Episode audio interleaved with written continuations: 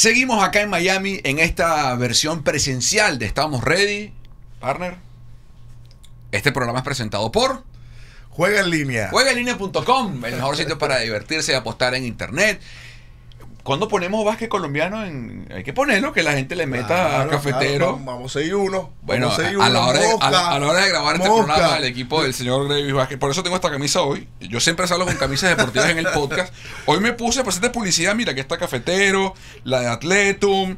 Y tengo todo, me tienes que pasar. pa. Papi, yo quiero jugar un cuadrangular. Panteras de Miranda, Brillantes del Zulia, Cafeteros de Armenia y posiblemente Team Cali. Y ti- Team Cali, para meterle candela. Mira, hoy en este espacio tenemos a un invitado muy especial, como siempre. Una persona que como deportista fue élite y ahora tiene otra función élite que es como directivo. Sí. Eh, algo que se ve poco en los venezolanos en el extranjero, porque hemos visto muchos venezolanos después que se retiran de las grandes ligas, trabajar como coaches, como managers, eh, como asistentes en, en distintos puestos, pero nadie trabajando arriba en oficinas y sobre todo donde se toman decisiones clave en MLB, en MLB, y por eso hoy nos acompaña el tiburón blanco, Gregor Blanco está en el programa. Aplaude, vale, aplaude. Vale, Gregor, Gregor, de verdad que es un placer para nosotros tenerte aquí, eh, principalmente para mí, porque obviamente fuimos atleta profesional y, y estábamos hablando fuera del aire y, y, eh, impresionante tu carrera eh, como jugador activo, eh, ahora con una nueva faceta eh, como directivo y, y- también como, como formativo. Yo le digo a, Carlos Mauricio que nosotros somos, cuando salimos de nuestras carreras, queremos incubar, desarrollar y, darle nuestra la plataforma que nosotros creamos durante nuestra carrera profesional a, las- a las próximas generaciones. Yo creo que eh, uno de esos ejemplos eres tú con lo que vienes haciendo a través del béisbol y, y todo lo que tú hiciste en tu carrera activa. Bueno, primeramente muchas gracias por, por- por la oportunidad, a Gravy, a Carlos por, por estar aquí. Yo creo que lo que están haciendo ustedes es grandioso. Eh, de verdad que me llamó bastante la atención cuando Carlos me dijo para, para venir, que, aquí ibas a estar tú también, súper fanático tuyo también eh, Igual, de- igual. del básquet. Eh, y yo no sé si tú sabías, yo soy primo de Víctor David Díaz. Víctor David Díaz es, es- sí, Víctor David Díaz es, es primo mío. Eh, y bueno, siempre es seguidor tuyo, seguidor del básquet. Carlos, de verdad que es increíble y, y- y gracias por la oportunidad. tú te retiras con este trabajo, porque tenías una oportunidad de jugar en México, en la Liga Mexicana de Béisbol, que es una liga muy buena que se juega en verano, es casi que cuádruple A, o sea, eh, es más que triple A, pero no es grandes ligas. Y me contabas una vez que te llegó la oferta para sumarte a esta, a esta, esta propuesta de ser director de operaciones de béisbol de grandes ligas. ¿Cómo fue ese proceso? Mira, Carlos, de verdad que fue algo eh, bien, bien rápido. Todo pasó súper rápido. Ya, eh, vuelvo y repito, como Grevis ya sabe, yo creo que la carrera de uno, el deportista, eh, va, va- va en ascenso, empiezas, empiezas a declinar, vuelves a subir también un poquito y de repente, puff, se, se te acabó. Entonces tienes que buscar otra, otras nuevas ramas. eh, me tocó ir a, ir a México y de verdad que estaba emocionado porque bueno iba a seguir jugá- iba a seguir, haciendo lo que me gusta eh, a, a jugar pelota iba ¿Con a quién jugar- ibas a jugar?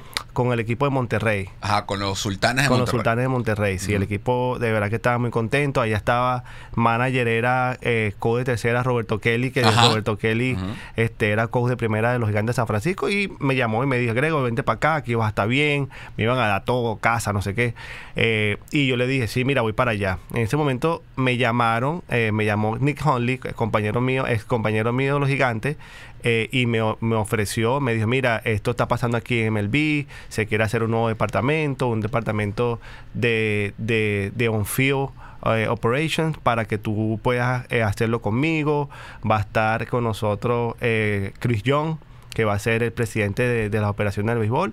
Y también y queremos agarrar varios peloteros. Pensamos en ti porque tú eres, hablas, hablas, hablas inglés, hablas español y puedes ayudarnos en la parte latina también. Entonces, bueno, me, me- me dijeron, me dijeron, mira, aquí lo que queremos es cambiar el béisbol, cambiar que el, el futuro béisbol sea mejor, eh, es algo global, no es algo nada más eh, en, en el béisbol aquí en Estados Unidos, queremos que nos puedas ayudar en, en, en, en- en los, los países latinos, en, en España, en, todo, pues algo, y me llamó bastante la atención porque yo siempre he sido un jugador que me ha gustado eh, siempre ayudar a los que están a mi alrededor. Yo creo que por eso me, me caractericé y, y la, lo que es la disciplina, lo que es lo que la gente te, te ve a tu alrededor y tú puedes ayudar a otros y, y gracias a Dios salió eso y mira, Hay que resaltar eh, esta, esta nueva página de, Gre- eh, de Gregor Blanco porque eh, yo siento que el mensaje es que eres más que un jugador. Claro. Eres más que un pelotero, eres más que un basquetbolista. Y yo siempre resalto esto. Y, y como este espacio de estamos ready es para resaltar lo nuestro. Yo siento que todos esos jugadores venezolanos jóvenes, a esos atletas jóvenes venezolanos que, que- que hacen deporte o vida profesional en, en- en- en- en el rubro, en el rubro del béisbol, del baloncesto, del fútbol, eh, tienen que entender esta parte.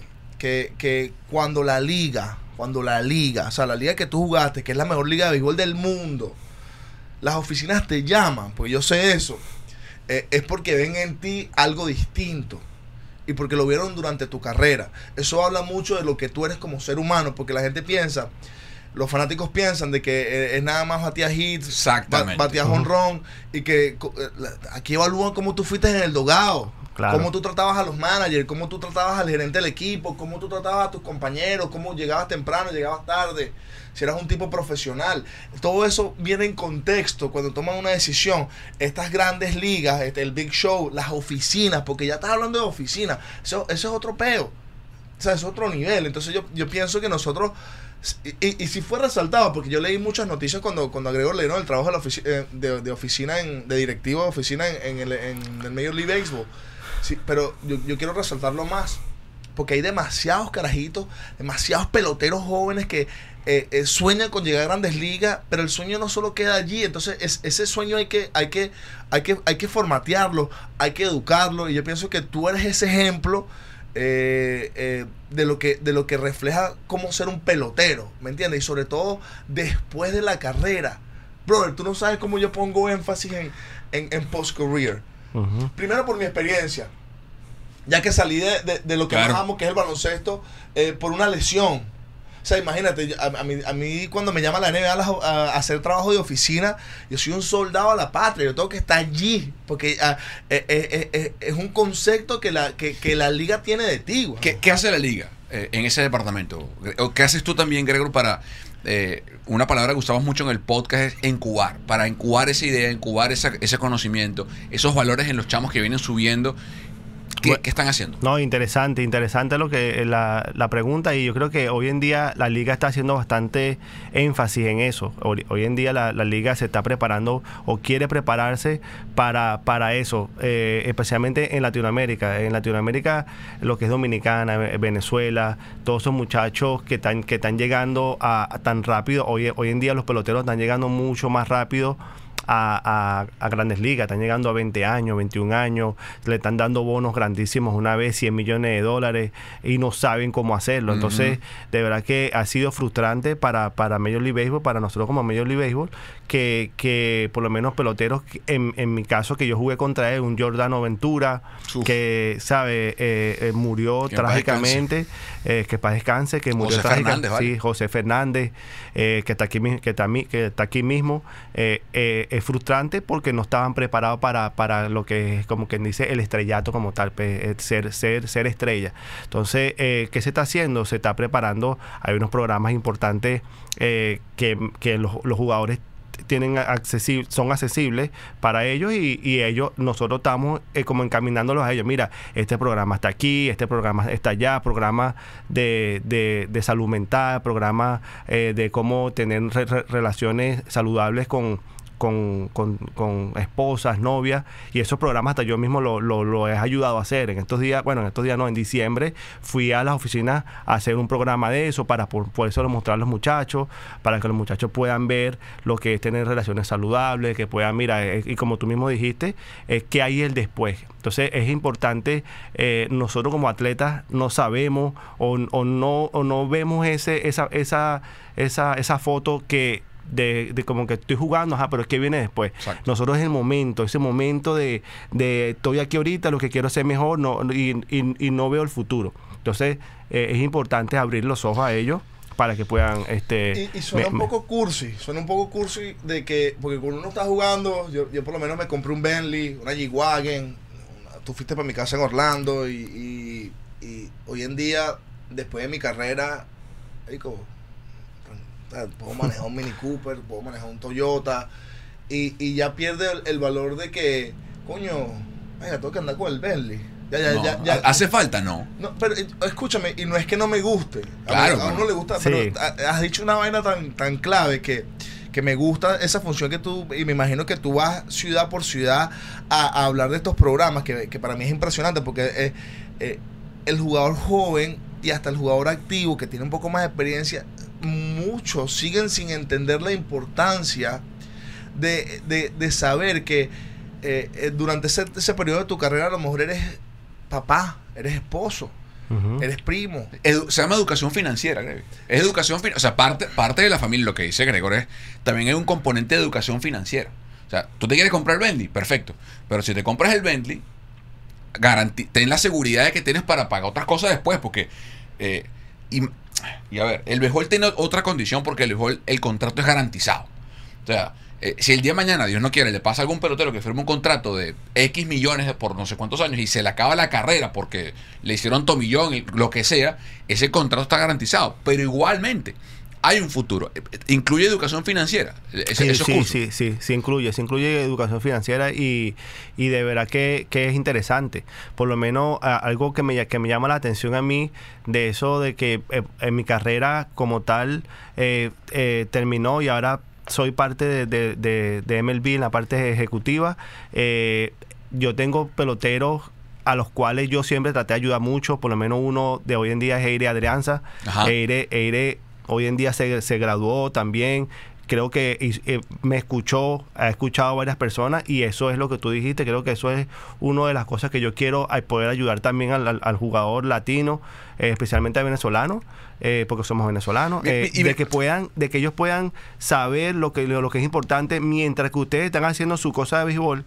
Eh, es importante que también puedan estudiar, hacer, otras cosas. Eso que dice es tan importante porque mucha gente que nos está viendo no tiene ni idea. Hay una diferencia entre el pelotero venezolano o latino que firma en grandes ligas y el estadounidense. ¿Por qué? ¿A ti a qué edad te firmaron? A los 16. 16. Estabas en el colegio, estabas en el liceo, Sí, ¿verdad? en el liceo. Estabas en el liceo. Al gringo lo firman generalmente en la universidad. O sea, va, va por el draft y lo toman en la universidad. Por ejemplo, Josiah, eh, hay un pitcher, creo que es Josiah Gray, el pitcher de los Nacionales de Washington, que estuvo en el cambio de, en el que mandaron a, a Keiber Ruiz a los, a- de Los Ángeles a Washington por Max Scherzer y por Trey Turner. Lo agarran en el draft los Dodgers y estaba en la universidad.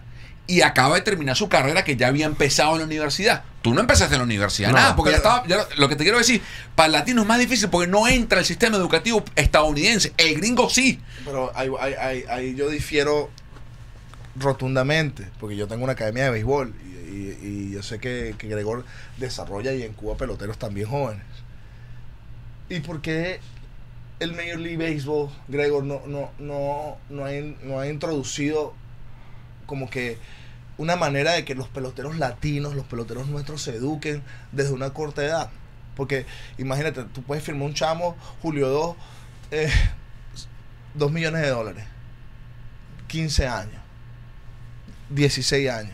Ujú. ¿Qué, qué- honestamente, ¿qué tipo de educación financiera tiene un niño de 16 No, años? cero. Cero. Cero, cero, más cero, allá. cero, cero. La situación de- de- del país, eh, de, de muchos de nosotros, porque me pasó a mí también. Yo no sé si a ti también, Grego. Por lo menos mi familia tenía lo justo, o tuvo lo justo, perdón. Tuvo lo justo. O sea, no, es que- no, no, no, no es que eh, eh, experimentamos tener dinero como para saber cómo hacer un, un- un plan de- eh, financiero. Ya, ¿tú por qué difieres si estamos diciendo lo mismo? No, yo, yo Estás difiero. peleando solo para variar. Yo difiero, yo difiero, eh, yo, yo aquí estoy como que Sí. en contra de- de- del Major League Baseball porque siento que no educa lo suficiente a los, Ah, jugadores latinos. Sí, yo, yo eso, siento que, que no hay programas donde, coño, le estás dando este, este, este platero a estos jugadores jóvenes venezolanos, dominicanos, pero you set, you, you setting them up for failure. No, pero sí hay, sí hay. Sí es los que hay. sí los hay. Eh, explícame es que un eso, es lo poco que- de es eso. que sí, lo- eso es lo interesante, sí los hay. Sí los hay para los jugadores que ya, ya tienen, ya son, ya firmaron. Los de 15 años, 16. Ahora, no los hay todavía para los de 13, 12, porque, ¿sabes? Ya, esos son, eso es, eso son las academias. Pero por lo menos lo que firmaron. lo que firmaron, no, sí los hay. Sí, eso, sí, Explícame un poco eso, cómo funcionan esos programas. Estos programas, este, después yo, después cuando terminemos yo te voy a pasar la- lo- ahí son unos links que, que tienen cada los jugadores de, de- tienen eh, lo que es la eh, de, fi- de financiamiento, de cómo manejar, de cómo manejarse ellos en el futuro, tienen programas sobre De clases online. de eso clases para- online, Para todo graduarse de, de bachiller, Sí. después op- opciones de ir a la universidad, esas cosas así. Sí los hay, Sí, sí, los hay. sí, exacto, sí los no hay. sabía, yo- yo- Claro, Sí, pero hay. depende, o sea, pero una cosa es que, que la liga los tenga, que está muy bueno que los tenga. Otra cosa es que el jugador lo haga. Eso, y, y es- pero claro, hay, hay, hay dos cosas que, primero, a veces el jugador no lo sabe. Que eso es una cosa que también es parte de los equipos. Que los equipos, un- eh, eh, eso está ahí, a veces los equipos no solo instruyen, no solo eh, facilitan a los jugadores, pero también el jugador tiene que tener la, como que el ímpetu de decir, eh, de preguntar, pues, de como que tener la curiosidad, mira, pero aquí hay esto para mí, yo quisiera hacer esto más, y el jugador no lo tiene, eso es lo que, porque está, lo enfocado es lo que estamos hablando, que se enfocan tanto y tienen toda la razón, porque yo también lo hice y me imagino, en ese momento tú lo que quieres es jugar, jugar, jugar básquet, jugar béisbol, lo que quieres es enfocarte en lo, en lo Sí. tuyo, mejorar, tú no estás pendiente de nada, ni siquiera, es más, hay, hay muchos, pues en mi caso también, me imagino que Gravy también le, le- uno, uno tiene como que gente que te haga esto, gente que te haga lo otro, para que tú puedas de verdad enfocar en lo que tú quieres. Entonces es difícil también esa parte. Vamos para atrás. Porque yo creo que hay una, hay una, hay un punto, hay una, hay una barrera que yo la he visto en, en primera persona y tú seguramente la viviste, tú la viviste en persona, que es el idioma. Eh, ¿Cómo puede hacer grandes ligas o los equipos en Venezuela o la comunión a través del Winter League? No sé cómo. O sea, ¿cómo pueden hacer para que, por ejemplo, un chamo que lo firman a los 15, 16, 17 años, la edad que lo firmen, venga a Estados Unidos? Porque el chamo puede querer estudiar Gravy y este, termina su high school. Tú en- que entraste en, en, en Tú no hablabas inglés cuando llegaste acá. No, no, y no. pelaste bola, tuviste que aprender inglés solo para graduarte. ¿Hay alguna forma, Gregor, de que eso suceda para que el chamo cuando llegue a Estados Unidos primero pase por un sistema de, o, o inclusive antes de que llegue al país, tenga el idioma para luego poder inscribirse en un high school o en un propedéutico, lo que sea, saque su high school y si el chamo quiere después en- enrolarse en la universidad que sea, sacar su carrera, tenga el idioma, porque no, así no quiere estudiar. ¿Cuántas puertas te abre el inglés? A ti te Sí. firman grandes ligas ahorita Sí, como el sí. director porque hablas inglés. Porque hablo inglés, exacto. No, no, y, y sí, y vuelvo y te repito, las hay.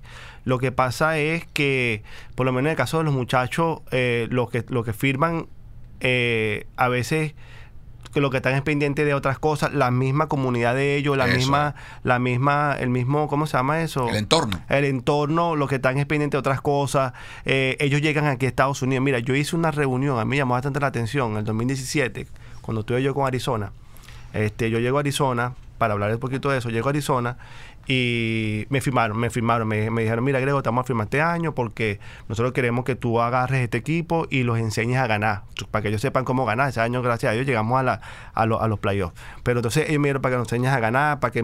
Está, ok, va- vamos. Yo le digo, "Ah, bueno, buenísimo un día, no, dos días antes que empezara la temporada, me lesioné. Me lesioné, los oblique, no sé qué. Entonces me tuve que quedar en extender sprint.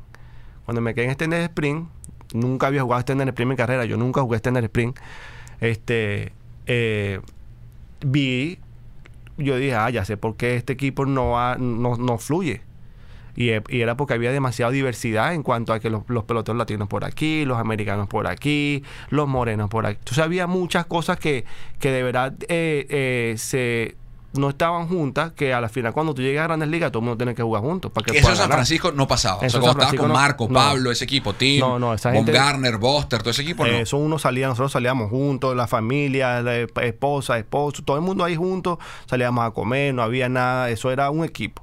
Entonces, bueno, cuando yo llego ahí, eh, yo mismo dije, me- hablé con el, con el, con el, con el director de, de, eh, de operaciones ahí del, del, del- de ligas menores eh, y le dije, mira, me gustaría hacer un- una reunión con todos los jugadores, explicarle unas cositas y bueno, tipo me dijo, no, no, sí, Grego, dale, fue buenísimo.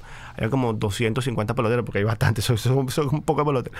Y bueno, lo pusieron ahí y me pusieron a hablar. Y yo le dije, brother, mire, ustedes tienen que aprender a jugar juntos, no porque tú eres tú, ni porque tú eres tú, ustedes tienen que aprender a jugar, ustedes tienen que, porque, allá en grandes ligas donde lleguen, eso va importante.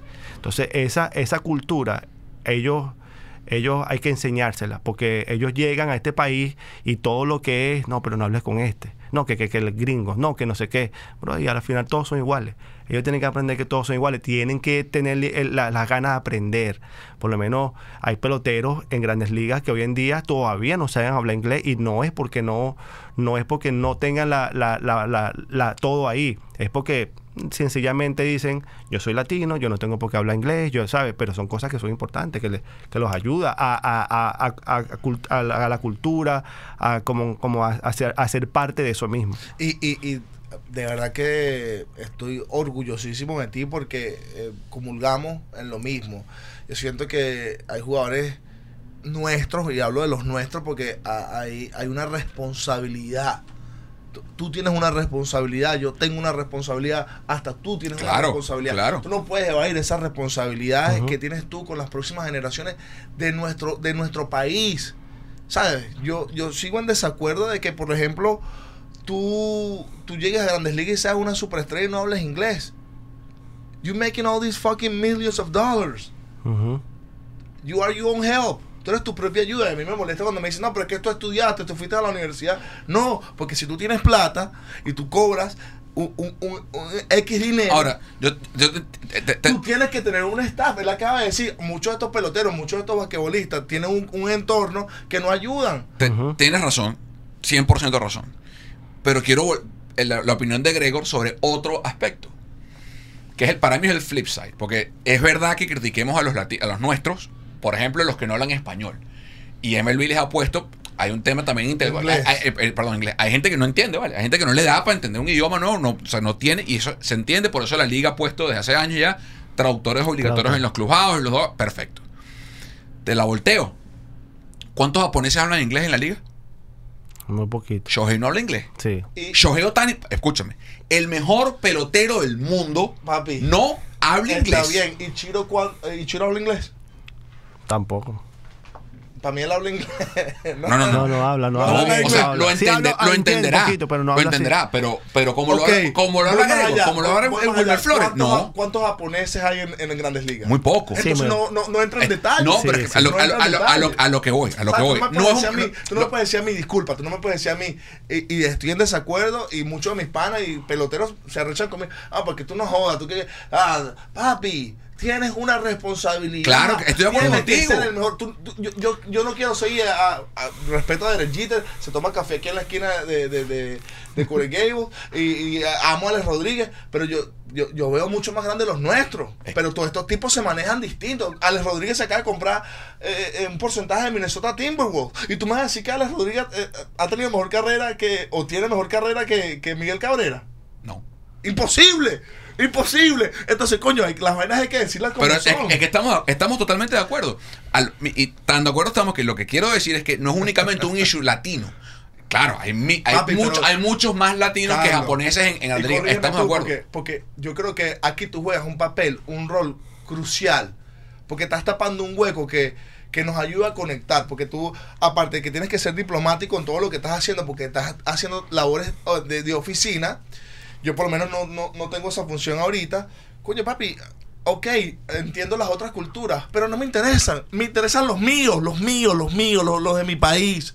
Si mañana el dominicano, mañana el panameño de pinga, eso se encarga Gregor porque él, él traba- él sí trabaja en la liga. ¿Cuál- Bueno, u- u- u- una de las cosas, una de las cosas que a mí me, llam- me llamaba bastante la atención, por lo menos para eso que tú estás diciendo del clásico, cuando fue- cuando vino el clásico y lo- los años anteriores, era como por lo menos el equipo de Estados de, de Dominicana. El equipo de Dominicana, ellos son bien unidos cuando es a representar a su país. Eso- eso- esos locos no están pendientes de, de, de si yo no voy a jugar, que si esto, que si. Así sea que yo me ponga mi camisa de dominicana, así sea que yo sea bad boy, voy para allá.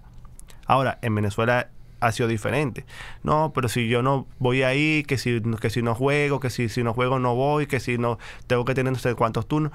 Y así como tú lo dijiste, yo eh, como trabajo con MLB, estoy siempre cuando estaba ahí le decía, "Señor- señores, vayan a su selección, es importante. Es importante que ustedes representen a su país.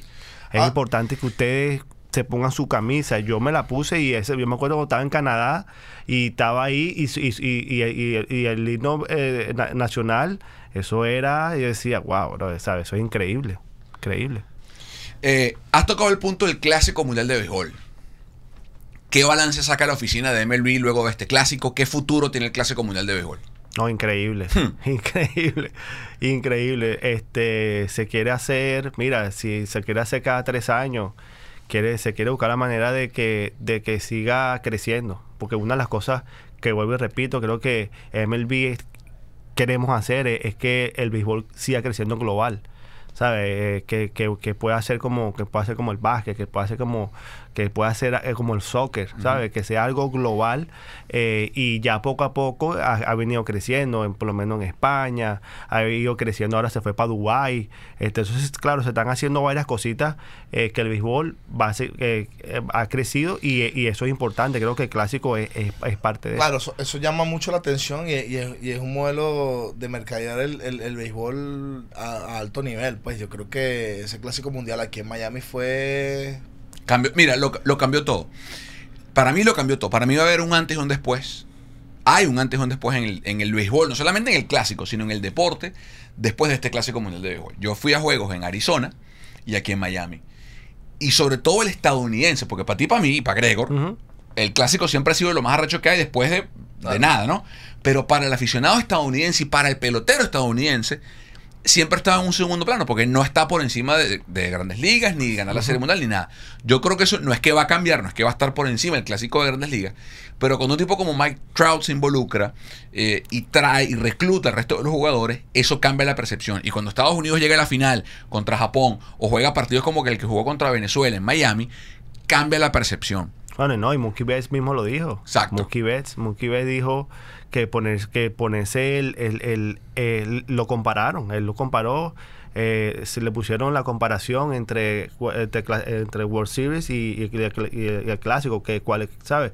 Y él dice que para él ponerse la camisa de Estados Unidos, poder representar al país, que era algo, ¿sabes? Era algo completamente diferente. A mí, a mí me pareció que, que, que el equipo de Estados Unidos manejó el clásico mundial impecable.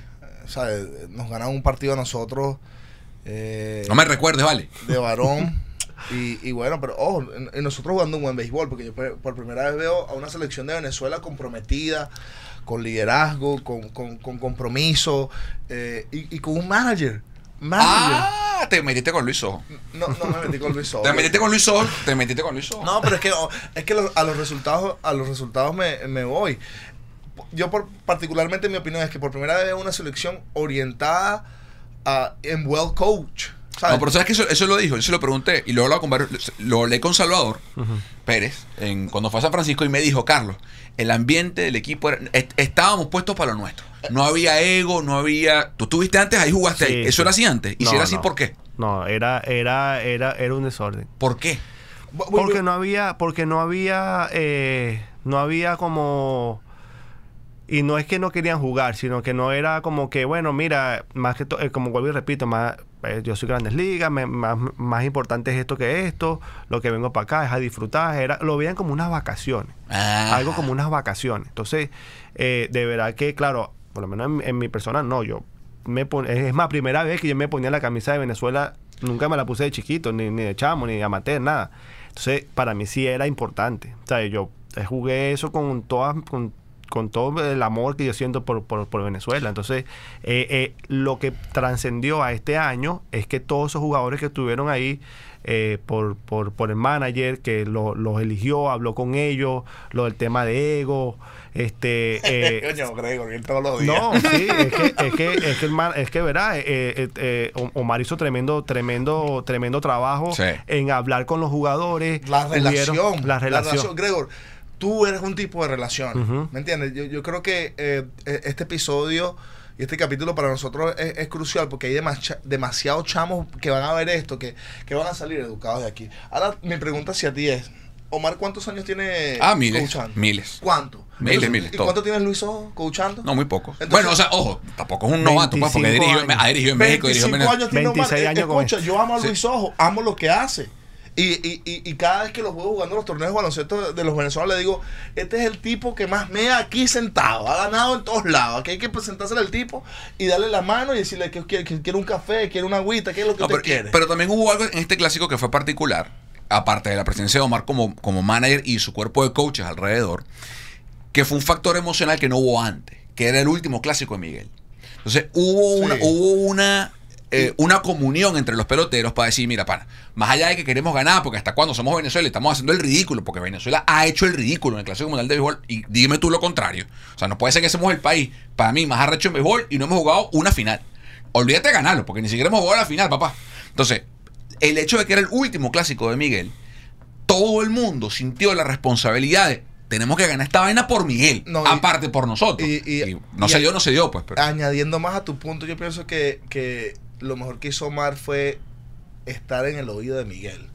Porque al final el manager, de verdad, en mi opinión, fue Miguel. Porque yo me acuerdo cuando, cuando Santander batió un doble y, y- y- y lo quiso transformar en triple y, y eso fue contra, creo que contra Dominicana. Y, y, y el de Lo regañó. Lo, lo regañó. Miguel lo regañó. Coño, qué de pinga ese liderazgo. Eso es lo que se busca. Ey, papi, esto no es un. Ey, ey, pues, está bien, la, la- la estás matando. Coño, pero time score, ve, ve- ve el score, ve, cómo, ve, ve el contexto del juego. Cuando eso viene de Miguel, el resto de los tipos se tienen que parar firme. Punto y final. No, no, no, y, y- y es un orgullo tener a Miguel ahí. No, vale, un fenómeno, Y, y, bueno, uno nosotros, porque hablamos los tres aquí, eh, nosotros hemos visto el desarrollo de Miguel completo. Miguel fue, me acuerdo yo, este Miguel en, en los clásicos anteriores eso era desastre, pero no un desastre malo, sino que no, ¿sabes? Él, él era como más, más chamo, pero tú lo ves hoy en día, ya es padre de familia, ya es un chamo que de verdad se centra en lo que quiere, ya es un chamo que, que quiere, ¿sabes? Eh, Es, es líder, es líder positivo, es un líder que así mismo como tú estás diciendo, habla con el chamo, mira, él pasó infinidad de cosas en su carrera. Igual me imagino me, imagino que pasaste tú, me- yo pasé y uno, uno dice, mira, no te vayas por este camino, que si te vas por este camino, va, Claro. vete por aquí, papi. Que, Entonces, claro, ya no es lo mismo que lo diga yo a que lo diga Miguel. Claro. Entonces, Miguel creo que hoy en día e- e- era importante ahí y todo lo que hizo y todo lo que está haciendo en Detroit también. Quiero hablar de reglas. Quiero hablar de reglas. No las que ya pasaron y las que ya están, porque ya sabemos y lo hemos hablado del, del, del- el pitch clock, que es la mejor vaina que han inventado en el mundo mundial, papá. Los juegos de pelota duran dos horas y media. Chao para la casa, se acabó, vieja. Se acabaron los juegos de cuatro horas, se acabó, se acabó. Hay Tú sabes, tú sabes que esto, eso que tú estás hablando, yo vi la historia del básquet. El básquet antes no tenía pitch- no tenía el Reloj de clock, posesión. no tenía, no tenía. Los- los 24 Eso- segundos. Sí, Ajá. eso era para acá, para aquí, para allá y la gente le gustaba, pero era como que, bueno, cuando se implementó eso, el básquet hizo así, chuf. Porque antes, antes de que el reloj. El tipo sabe la historia del juego. Antes que pasa en el básquet. antes- ejecutivo. Claro, antes no había, antes no había. ¿Qué pasa? Que había partidos. Te estoy hablando de la prehistoria del básquet. Eh, había partidos que terminaban 12 a 8. Porque hubo un equipo que creo que fue contra los, los Lakers de Maikan en los 50, en los 40-50, para dominar el partido. No tiraban al aro, ¿vale? No Eso al aro. Entonces, pasa y pasa. Eso, eso torna el juego fastidioso. bueno, claro, Bueno, entonces, el el- cambió el juego por eso. Entonces, ahora el béisbol, con la mezcla del pitch clock más el disengagement rule a primera, porque eso es una mezcla de- de reglas para que funcione más el juego. Pero quiero ver ahora hacia dónde vamos. Te voy a decir, quiero tu opinión sobre esta regla que para mí es lo que en inglés se llama un pet peeve. Es algo, estoy obsesionado con esta regla. ABS con challenge. ABS significa Automatic Balls and Strikes. El, um- el umpire robó, papá, detrás del home play. Lo están probando en AAA este año. Dos sistemas. El que el, el robot di- dice todo y le dicen al oído del umpire, fue bola, fue strike, cántalo. A ese a mí no me gusta. Yo quiero el del challenge, que es que los peloteros tienen un número de retos y si creen que el umpire se equivocó, se tocan la gorra y dicen, eh, mira, revisa. Y el umpire revisa sí o no fue. Primero, ¿qué, qué ve la liga ahorita de ese sistema? Y si tú crees que lo van a poner en play o no en grandes ligas en algún momento. Yo creo, yo creo que sí, en algún momento, no, no te sabría decir cuándo, no te sabría decir este, este año que viene, el año que viene, eh, ¿sabes? No te sab- pero por lo menos ya se está, ya está ahí, pues ya está en AAA. Y, y la de la de la de la, la de strike automático, eh, yo creo que es para el contexto del jugador como tal, el jugador, el, el bateador, sería buena idea. Y te voy a decir por qué la buena idea. Porque la- la- lo que se quiere con eso es que haya una sola zona de strike. Una sola zona de strike para todo el mundo. Entonces, esa zona de strike lo que va a hacer es que el, el pelotero eh, hoy en día, y lo sabe, hay peloteros que tú sabes que tú dices, bueno, hay, hay, hay, hay strike que, que te cantaron que a lo mejor están como se dice, borderline, ahí que están ahí mismito ahí. Tú dices, me molesté por eso, pero tú estás indeciso tú como pelotero, pero tú, tú criticas o, o, o, o le dices a, a Lompaya porque, ¿sabes? Tú eres, tú quieres que te lo canten bola. Pero hay unos que sí saben que son bolas. Tú como jugador sabes qué es bola, qué es strike. ¿Qué va a pasar con eso? que el jugador, el bateador, siempre va a saber qué va a ser strike y, y, y qué no, y qué va a ser, y qué va a ser bola. Eso te va a ayudar a que tú tengas más ofensiva. ¿Y ya han visto algún, ofensiva- ti- tienen algún balance en la oficina de la liga de ese sistema en AAA? Un da- una data. Sí la hay, sí la hay, pero no la tengo aquí, con- no, no, no vine preparado. No, No, no, la está tengo. bien, pero- pero sí la hay, sí claro. la hay, sí la hay. Porque a mí no me gusta el, el automático. O sea, eh, me- a mí me gusta el de challenge. Deja- entonces, deja- Ajá. el, el, el, lo otro positivo a eso es que eh, el umpire, el umpire, el umpire hoy en día tiene bastante eh, todo lo que se le ha lanzado a los, a los umpires, lo que tiene que estar pendiente de pitch clock, Ujú. tiene que estar pendiente de las reglas, tiene que estar pendiente del disengagement rule, tiene que estar pendiente de muchas, de muchas cosas, más strike, más strike ball. Entonces, ¿qué puede pasar con eso? Que el umpire se, se enfoque en otras cosas más y le digan strike bola. Entonces ahora, lo importante de esto es cuando se vaya a aplicar, va, tiene que funcionar de una manera que, que, que funcione como funcionan los umpires hoy en día. Porque los umpires, eh, eh, yo que trabajo ahí, es increíble la función que tienen los umpires, como esos tipos, eh, lo, bueno, lo bueno que son. Y no tanto lo bueno que son nada más, sino lo que les importa a ellos, de verdad, eh, cuando hacen eh, llamar un, un buen picheo, eh, cuando se equivocan también. Eh, es, es interesante y yo se los he dicho porque tengo, cuando voy para Marlin Park tengo que hablar con ellos, eh, a ver cómo están y se, y se los digo de corazón, se los digo, miren, yo no sabía hasta hoy en día el trabajo de ustedes y de verdad que los felicito porque es una cosa increíble lo, lo que ustedes hacen, todo lo que tienen que, este, cómo manejar el juego, cómo, ¿sabes? Es algo que de verdad que es admirar lo, lo, lo, lo que hacen. ¿Te gusta más el ABS con challenge o el ABS total? No, eh, y la, y la del challenge, la del challenge, yo creo que para los fanáticos, el fanático como tal, para el mismo jugador, a mí de verdad, eh, particularmente, me gustan las dos, pero yo creo que la de challenge es un poquitico como más, eh, eh, eh, para el fanático como mejor. ¿Por qué? Porque entonces el fanático puede discutir cuando, cuando el pelotero haga el challenge, el fanático puede discutir en, en la televisión, eh, no, mira, pero mira, eso, eso hace bola, pero mira que no sé qué. Entonces se puede crear ese contexto ahí y, lo, y se mantiene todo el mundo engaged en, en- en lo que es el juego. A mí me gusta el del challenge por dos cosas. El único cambio que yo le sugeriría a la liga es que el challenge lo tenga el manager, no el pelotero. Porque ¿qué ha pasado ahorita? Pasó hace unos días en AAA, creo que fue en Sacramento, no me acuerdo, que el bat, el, o sea, tú tienes tres challenges por juego, creo que ahorita son tres challenges, por- tres para el bateador y tres para el pitcher por juego. Se comió el primer bateador del juego los tres challenges en un turno. Ma- ma- coño, vas a ¿qué vas a estar haciendo un challenge en un primer turno? ¿Tú eres loco? Sí, por, pero, pero y por eso que, claro, eh, la idea, ¿por qué no el manager? Te voy a decir, porque la idea, por- porque tal, tal, ellos tienen la- las tabletas. ¿Te acuerdas? ¿Sabes que ellos tienen las tabletas Ujú, ahí ujú. Eh, de, de cómo el pitcher lanzó? Entonces, como tienen esas tabletas, el, el manager puede ver, mira, voy a, voy a challenge, ahí mismito challenge, eh, y, y yo sé que sale, sale bola o sale extra de aquí. Entonces, como la, como la tienen ahí mismo, no es, no es bueno que la tenga el manager porque siempre va, va a Mm, decir, va a decir, él va a saber qué es bola Buen y qué es strike de verdad. Y me gusta más el ABS con challenge porque permite el framing.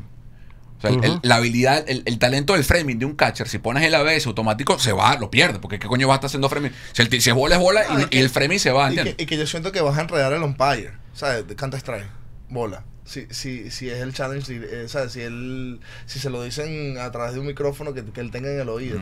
Yo pienso que yo pienso que, que el challenge me, me gusta más también, pero eh, yo creo que todo esto le ha dado un, un buen mercadeo a la liga, ¿viste? Ha, ha- ha- Sí. ha llamado la atención nuevamente el béisbol aquí en Estados Unidos. Claro. Y, y se ha hecho ahora un deporte bastante atractivo. Tanto así que yo fui al Opening Day de, de los Astros de Houston y, brother, me, molesté conmigo mismo. Salí a orinar y de repente se a Te perdí tres innings. me perdí tres innings. Yo dije, vergación, tú no puedes. eh, hay un engagement. Claro. Sí, Antes sí. tú estabas en el teléfono, coño, ibas para acá, el tipo. Ahora tienes que estar siguiendo el juego. Sí, había Y- mucho- Y, había- y- y- y el resultado, y, y para mí eso es positivo para el juego, ya que, bueno, obviamente. Amo el béisbol, vengo de un país beisbolero y, y- y que tú vayas para un partido y estas reglas ayuden eh, eh, el, el entretenimiento eh, en términos de béisbol eh, me pareció Lo máximo, espectacular. es lo máximo. No, y los mismos jugadores. Los Claro, mismos vale. jugadores les gusta. A los jugadores les gusta. A los Y- jugadores. Y, se concentran más, di- Sí, diría yo, porque, sí, sí, porque sí. tienes que estar, ya, ya no es que tienes la mente en otro lado por un segundo, no, tienes, tienes, tienes un, un club aquí que, que es un control y tienes que estar listo a Claro. batear, no te puedes salir de la caja, tienes que, y, y te hace, te hace, te hace más, ¿sabes? Más, lo que me más gustaría eficiente. lo que me gustaría a mí si yo jugara ahori- ahorita ahorita es que de todo eso es que por lo menos te da tiempo de que tú puedas terminar el juego irte y cenar con tu familia eso, Eso eso es es. lo que yo creo que al jugador le llama la atención de que puedan tener y hoy en día por lo menos tú puedes como que tener un calendario de verdad de cuándo va a terminar el juego cuándo no Ujú. así como más o menos como el básquet en el, antes no antes un juego te podía terminar en dos horas y media como te puede durar cinco horas entonces tú decías, bueno, ay, ¿será que puedo salir? ¿Será que puedo hacer esto? ¿Será- ¿Y va, y va a haber reducción de, de, de juegos de, de temporada regular o, o van a mantener el número de juegos? No, yo creo que lo van a mantener. Sí. Eso Eh, no. Eso es un tema, eso es un tema Sí. de, de, de entretenimiento normal. Yo también yo, yo, yo estaría en desacuerdo en como que en reducir los juegos cuando el béisbol, ¿sabes? Eh, siempre se han jugado esa, cantidad, bueno, la mayoría Sí. del tiempo siempre se ha jugado esa cantidad de partidos. pues. Otra cosa que me gustó es eh, eh, lo de agregar en el playoff los, los 16, los 16 equipos. Creo que eso, eso también fue, fue buena idea. ¿Hay futuro para realinear las, confer- la- las divisiones y las ligas? Porque, ¿qué pasa? Antes con el designado y no designado, tenía sentido que la americana fuese la americana y la nacional fuese la nacional, porque tienes dos, dos ligas que juegan con reglas distintas. Y eso desde el año pasado se acabó. Y hay, una, hay propuestas, incluso mediáticas, de gente que dice, mira, para, vamos a... O sea, no tiene sentido, esto hay que realinearlo. O sea, hay que romper las divisiones como están y que sea geográficamente una realineación. O sea, ¿por qué tienen que los Yankees eh, volar para acá? No ¿Me entiendes? Eso, tú lo, está el, se considera en la oficina de la liga, lo piensan. Sí, sí, sí lo piensan, sí lo piensan y hay bastante, hay bastante hip- hipótesis hoy en día de todo eso. Hay, hay y todo el mundo ahí ah, lo que está es buscando una manera de cómo hacerlo, eh, de cómo hacerlo. Todo el mundo siempre es, es interesante lo de lo de me imagino que pasa también en la NBA. Hay gente que pone en, lo- en los Twitter, hay gente que pone en Instagram y todo la, todo lo que la gente pone, todo lo que todos estos comentarios que estamos hablando, todo eso va ahí y la gente empieza, ok, esto es bueno, esto es malo y empiezan. Y la liga lo escucha, La liga lo escucha. Pero es que, es que, es Y que- por, por eso, y es interesante, es interesante todo, entonces aga- agarran, un- eh, re- recopilan eh, Wow. información eh, eh, eh, a cantidades grandes y ahí está todo el mundo, entonces empiezan a hacer reuniones, empiezan a hacer esto, empiezan a hacer lo otro y buscan la mejor manera de, de sacar la mejor idea de todo Estás eso. emocionado. Cuando, cuando te sientas así es que Es estás emocionado. No, porque de verdad que, que cuando tú hablas con un directivo de- del Major League Baseball y, y siendo venezolano en, en Gregor Blanco, yo creo que, que, que esa vaina a mí me llena de orgullo porque, Claro, vale. porque honestamente para llegar ahí es, es, es tan arrecho, tan difícil como llegar a grandes ligas. O sea, tú, Sí. la gente, o sea, trabajar en una Yo, oficina. yo creo yo que no más- sabía. yo creo que es más Trabajar- difícil. Tú trabajar sabes que una- a mí me llama la atención, yo no sabía, claro, ahorita ya está, eh, ya está Raúl Ibáñez, él es, el Raúl Ibáñez es mitad americano, mitad, mitad cubano. Pero mi- eh, yo él es mi jefe, él es, él es, él es eh, el eh, vicepresidente, Mike Gio es el presidente y, y- y- y yo soy director. Eh, y, y antes que llegara Raúl, yo no sabía, yo soy el primer latino en llegar a, la, a tan alto a, a una, a un rango de, de en la oficina del, del comisionado. Vamos, vamos, joda, vamos, vamos. Sí, sí. La Guaira no, No va a ganar más nunca, pero Gregor Blanco ganó por la Guaira. No va. sabía esa vaina y yo decía, coño, qué de pinga. Mira, tenemos unas preguntas que te vamos a hacer para cerrar el podcast. Búscalas, te las mandé al, al Ya pero antes, Búscalas, tenlas ahí antes, porque... antes, de hacer esta- antes, antes de ir a estas preguntas, yo tengo una pregunta. Yo soy nacionalista, patriotista, increíble.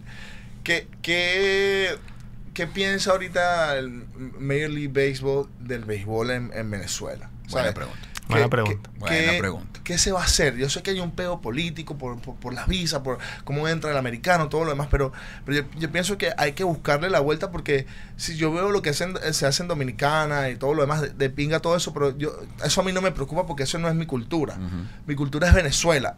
Ah, ¿Qué va a hacer Major League Baseball sabiendo que Venezuela es, es un productor de peloteros eh, eh, Élite. élite para las grandes ligas? Me da calofrío, sácalo ahorita para ver quiénes son los mejores bateadores de la Liga Nacional. Papi, Luis Arraez, Tairo Estrada, Ronald Lacuña, Tiene que haber un plan, Grego, hay un plan Elías para Díaz. Venezuela. Sí, y yo creo que, pero es difícil, es difícil y no es tema de Major League Baseball, no es tema, sino es tema político. Es tema de países, es tema de cosas que no tenemos nosotros ya entra, digamos, en política, no es, no es algo que, no, que, que, que Major League Baseball no quiere hacer. Major League Baseball quiere, Major League Baseball quiere meterse para allá, Major League, pero hay temas ahí que... Gregor, Si no, hay, si no hay vuelos directos para Venezuela No, todavía. no, olvídate de eso, ya va. O sea, te vamos. estoy, te No, estoy diciendo Vamos que. hablar otra o sea, cosa. ya va, porque yo vengo de Venezuela. Yo vengo de Venezuela y yo quiero hablar otra cosa porque tengo aquí un directivo de, de Major League Baseball.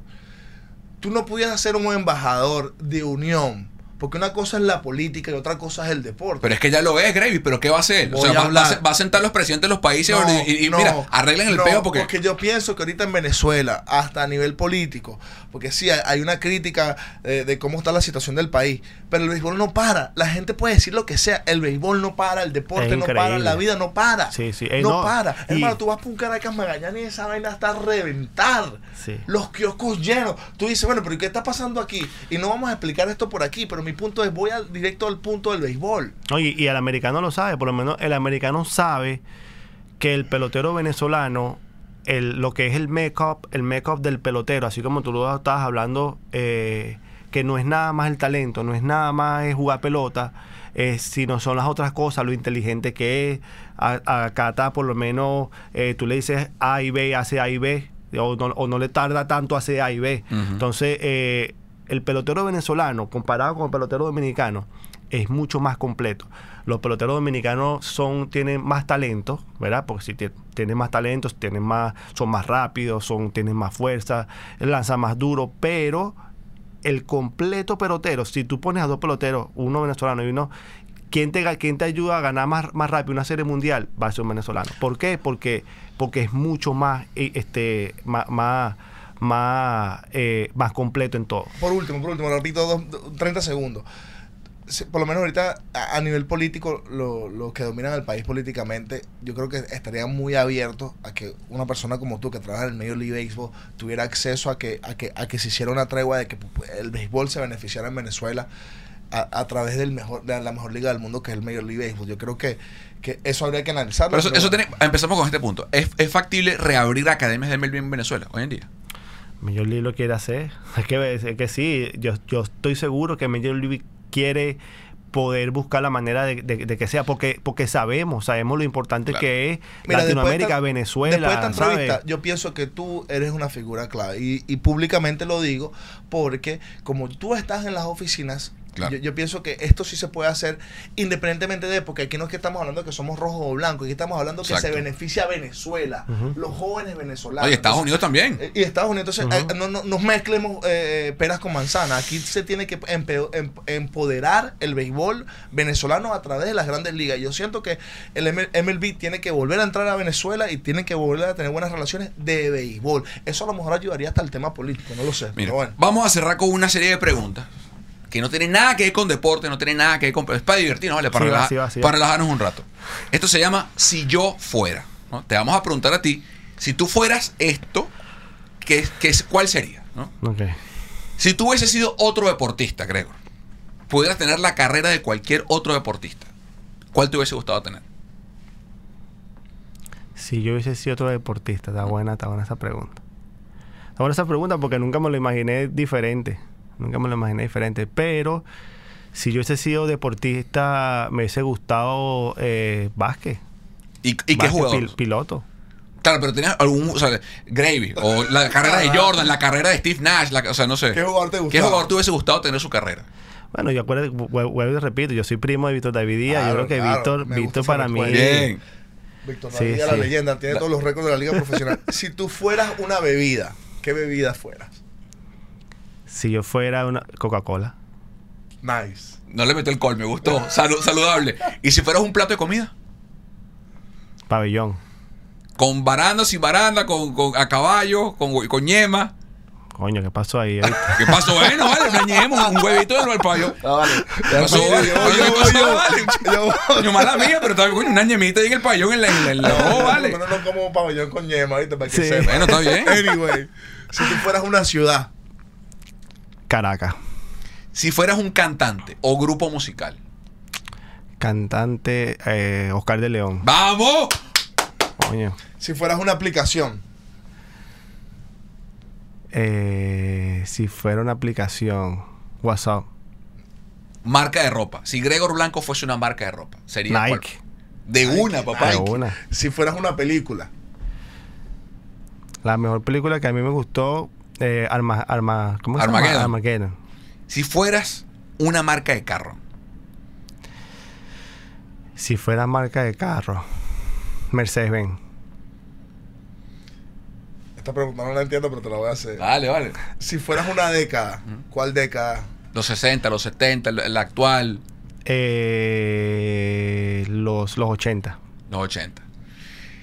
Qué orgullo haberte tenido en el podcast, pana. Eh, yo con Gregor hablo todas las semanas en, en- en el programa, en Print Sí, Post de los gigantes. Gregor es, contribu- es contribuyente de nosotros, lo es analista remoto del programa. Eh, y más allá de la carrera que tuvo Gregor, que todo el mundo sabe cuál es, el propósito de este podcast era eso, que la gente que nos está viendo sepa que un venezolano está haciendo lo que está haciendo porque es un ciudadano impecable, intachable, profesional, bilingüe, eh, inteligente, preparado, humilde, eh, que le echa un camión a la vida y que está forjando el futuro del deporte. No se quedó en, bueno, me retiré, me fui, que está bien si lo quieres hacer, pero Gregor hace más pana. Gracias por haber venido. eh, todo lo mejor del mundo y, y te queremos mucho, pana. Gracias. No, no, gracias, gracias, gracias a ustedes por la oportunidad. De, creo que de verdad lo que vuelvo y repito lo que están haciendo aquí es increíble.